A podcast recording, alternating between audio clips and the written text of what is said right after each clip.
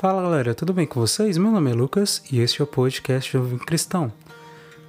Bom, no episódio de hoje a gente vai falar sobre as obras de misericórdia, né? Basicamente, na verdade, sobre uma em especial, que é a primeira obra dentro dessa grande série, dessa pequena série, na verdade, minissérie, sobre as obras de misericórdia, né?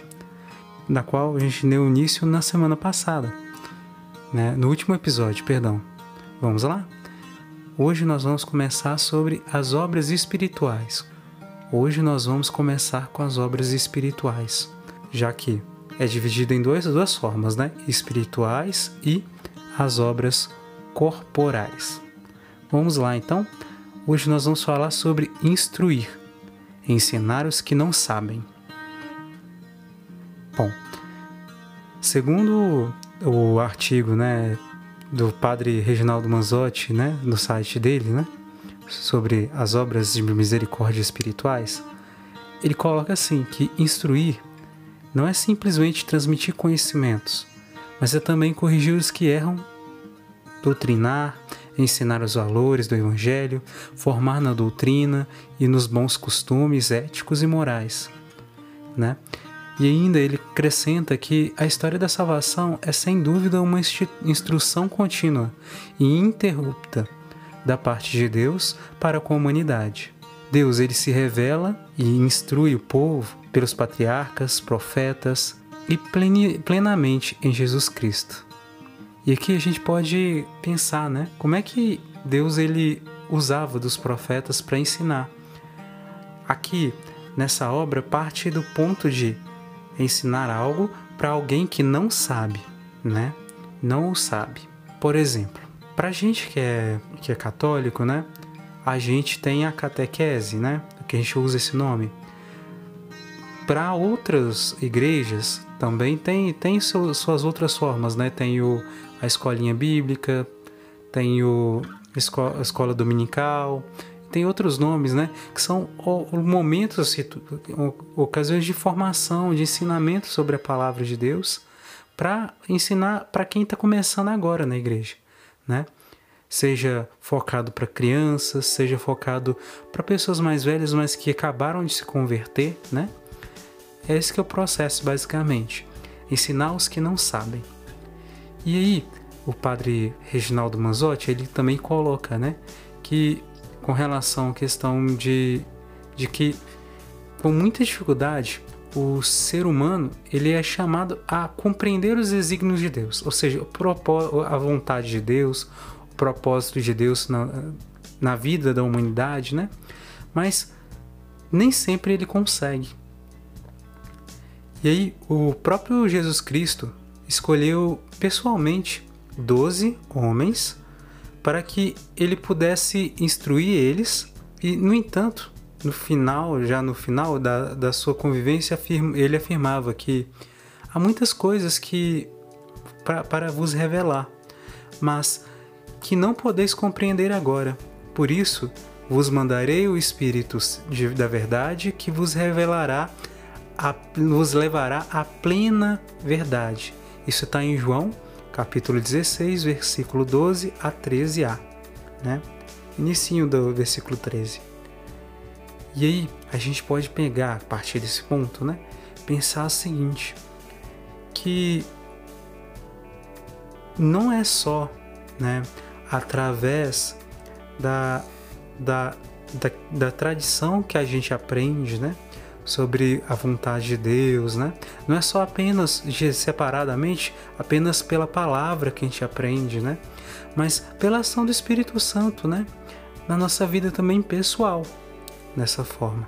E também as pessoas que vão instruir, elas tendo parte, né, da, vivendo a intimidade com o Senhor, buscando viver de acordo com a doutrina, né, da fé cristã, praticando certamente aquilo que Jesus ensinou e conhecendo a tradição, né, né da, seja pelas vozes dos, dos sacerdotes, é, dos, e dos santos, né, para quem, quem é católico e por aí vai, tudo por meio disso tudo, vamos ter bagagem, sabedoria para conseguir deixar o Espírito Santo agindo em nós, para a gente conseguir ajudar as outras pessoas a entenderem, conhecerem Jesus, conhecerem Deus. E é assim que a gente vive essa instrução, essa obra de misericórdia a partir do momento de ensinar. E aí, continuando, né? É, cada pessoa tem a sua hora de encontrar a verdade. A verdade que é Deus, né? E é a partir disso que nasce a missão de instruir da igreja, dos pais, dos catequistas, de nós. Então, se não tiver quem pregar, infelizmente não vai ter como as pessoas conhecerem. São Paulo já disse isso, né? É, a fé só chegou até, até vocês porque antes alguém pregou. A fé só chegou até mim porque antes alguém pregou. Eu ouvi da boca de alguém que pregou. E eu me recordo de um episódio que de uma situação, né, que aconteceu na história de um, um, dos santos, né? Era, se eu não me engano, São Francisco Xavier, que pra gente que é católico, né, a gente entende a história dele, que ele foi quem levou a fé cristã para os povos lá do Japão. E aí o que aconteceu?